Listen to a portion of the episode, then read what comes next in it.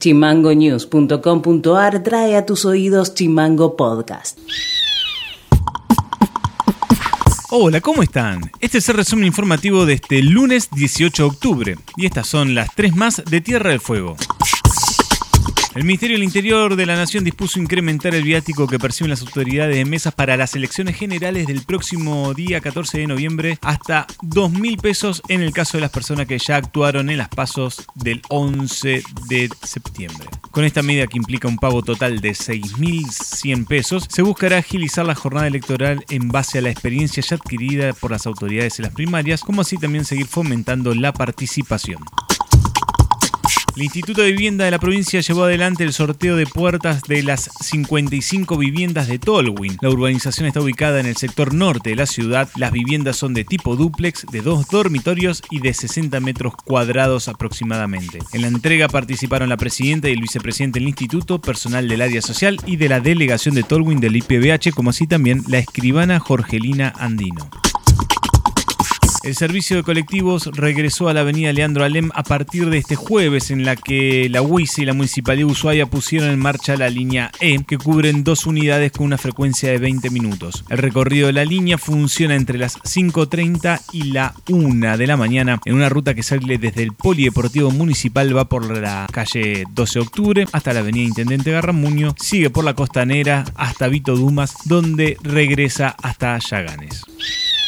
Noti Audio. El presidente Alberto Fernández anunció oficialmente la prórroga del subrégimen industrial hasta el 2038. Lo hizo este lunes en un acto en la Casa Rosada, en donde asistió el gobernador Gustavo Melella y los intendentes. Durante el anuncio, el presidente aseguró que el gobierno nacional quiere una tierra del fuego pujante que crezca y se desarrolle. Nosotros queremos una tierra del fuego pujante, como queremos una Argentina pujante. Y queremos una Argentina que crezca y se desarrolle en todas sus latitudes de modo armónico. Esta idea de una Argentina que tiene un centro próspero y dos periferias al norte y al sur, no es una Argentina que nos deja vivir en paz. Es una Argentina que nos intranquiliza mucho. Por eso trabajamos tanto para que el norte se desarrolle y para que el sur se desarrolle. Y el sur incluye ese triangulito que conocemos como Tierra del Fuego, donde viven hombres y mujeres que a diario ponen todo su esfuerzo para vivir, para hacer crecer, para desarrollar su isla y para darle también un beneficio a la Argentina, porque gran parte de lo que allí se produce se exporta y eso se convierte en beneficios para la Argentina toda. Entonces cuando yo escucho a los que dicen, bueno, pero están malgastando la plata en Tierra del Fuego, no, la plata no se malgasta ahí. La plata se malgasta cuando se piden créditos para favorecer la fuga de dólares. La plata se malgasta cuando castigamos al que produce y premiamos al que especula. Ahí se malgasta la plata. Por eso, frente a todas las cosas que se dicen, nosotros seguimos apostando a la inversión, al trabajo, a la producción y al crecimiento. Y frente a los que dicen sobran trabajadores en tierra del fuego, nosotros decimos no, decimos sí a los trabajadores, decimos sí a los empresarios que invierten en tierra del fuego. Le decimos sí al régimen de promoción industrial de Tierra del Fuego. Sí, claramente sí. Claramente sí. Noti Audio. El gobernador Gustavo Melella dijo que el de hoy es un día de fiesta para Tierra del Fuego y afirmó que se trata de un logro de todas y todos los fueguinos.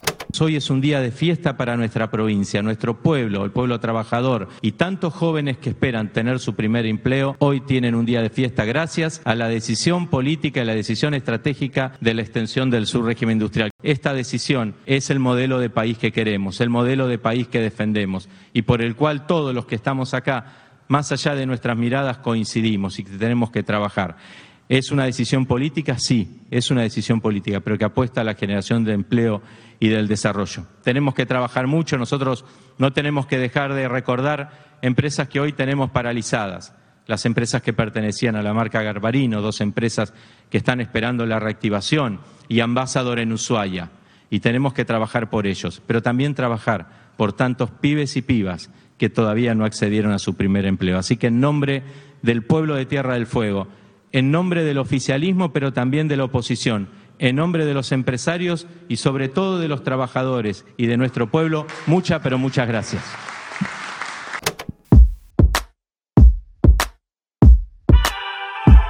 Esto ha sido todo por hoy. Seguimos en Spotify como Chimango News y escribinos vía WhatsApp al 2901 6506 66. Nos reencontramos mañana. Chao. Chimango Podcast. Conducción, Federico García. Diseño y redes, Micaela Orué.